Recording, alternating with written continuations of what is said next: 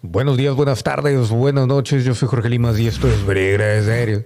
El día de hoy vamos a hablar de el episodio 3 de How I Met Your Father, Motherfucker.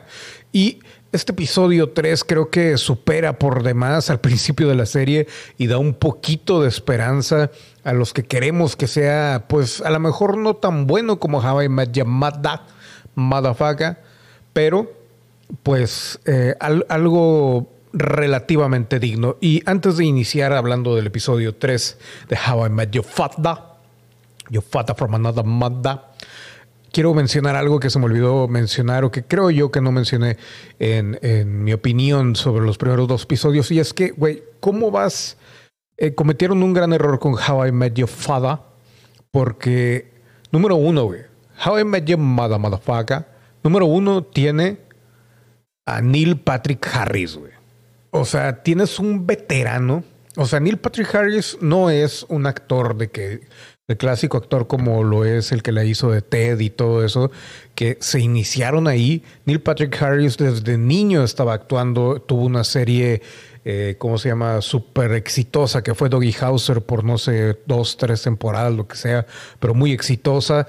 Aparte tienes a Alison Hannigan, que estuvo en Buffy. O sea, tienes a dos personajes que son eh, que forman eh, el reparto, que son sumamente exitosos, sumamente carismáticos, y aparte a eso le unes, primero que nada, a esta mujer, eh, Kobe Smulders, como Robin Sharpapsky, que es espectacularmente hermosa, y a un tipo que es eh, muy gracioso y que tiene una mente muy creativa, que es eh, el, actor que hizo de Marshall, que no me acuerdo quién es, y aparte a- ¿cómo se llama?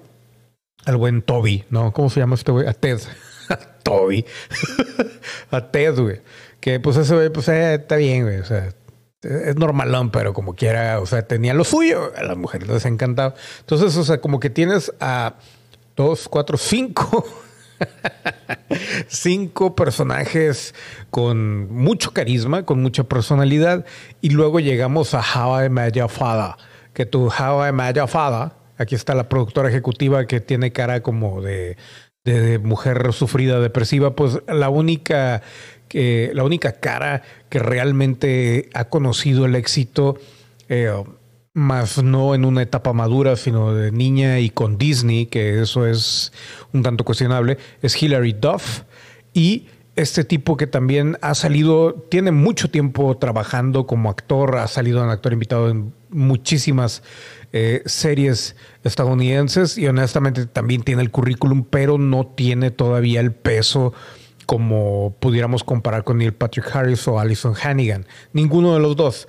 Entonces, empezando por ahí, no tenemos un personaje realmente fuerte o con una personalidad tan abayazadora, creo que es la palabra, como lo era Neil Patrick Harris como Barney, que era el que honestamente desde un principio pues abrió la brecha para llamar la atención con How I Met Your Mother. Eso no lo tiene How I Met Your Father, Your Father, Your Father.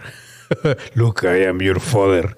Entonces, eh, pues creo yo que eso es lo que realmente le falta y más que todo para eh, divertir o entretener de, de una manera que es de golpe como lo hacía Barney y darte tiempo a encariñarte con los otros personajes y actores que realmente no conoces y aparte, sobre todo, darle tiempo a que la historia se vaya cocinando un poquito más, ¿no?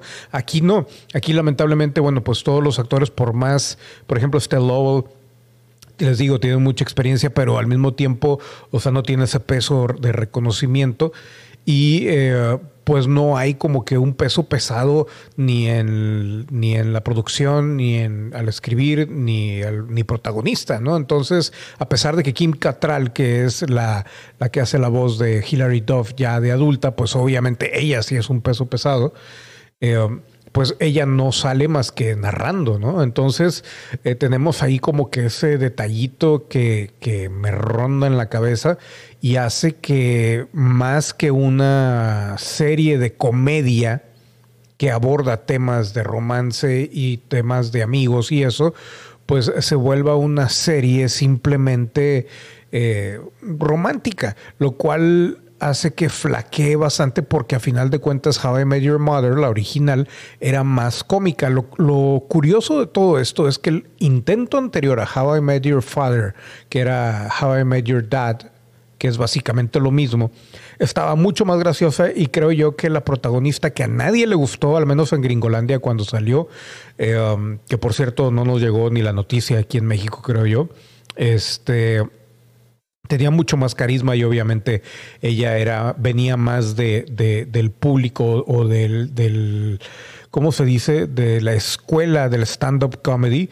Así que de alguna u otra manera, pues era un saborcito bastante diferente. Aquí estamos viendo, eh, pues Hilary Duff, por ejemplo, no es una actriz cómica, es una actriz.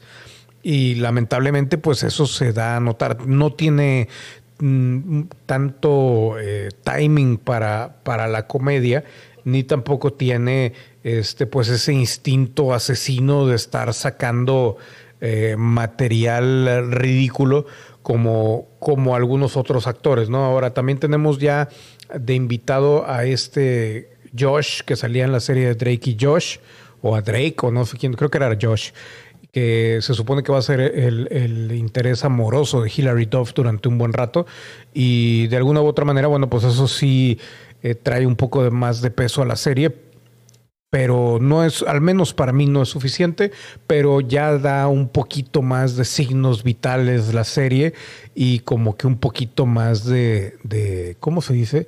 Un poco más de característica y un poco más como que para decir, ¿sabes qué? O sea, danos una oportunidad, todavía hay mucho que se puede ver aquí, ¿no? Entonces, creo yo que por ese lado, el episodio 3, a pesar de no ser un buen episodio ni un episodio genial, es un episodio que vale la pena y que nos da un poquito más de oxígeno para seguir viendo esta serie de How I Met Your Father de Hilary Duff. Pero bueno, nos vemos a la siguiente. Yo fui Jorge Limas, esto fue Películas de Series, esta fue mi opinión y les digo, me retiro diciendo...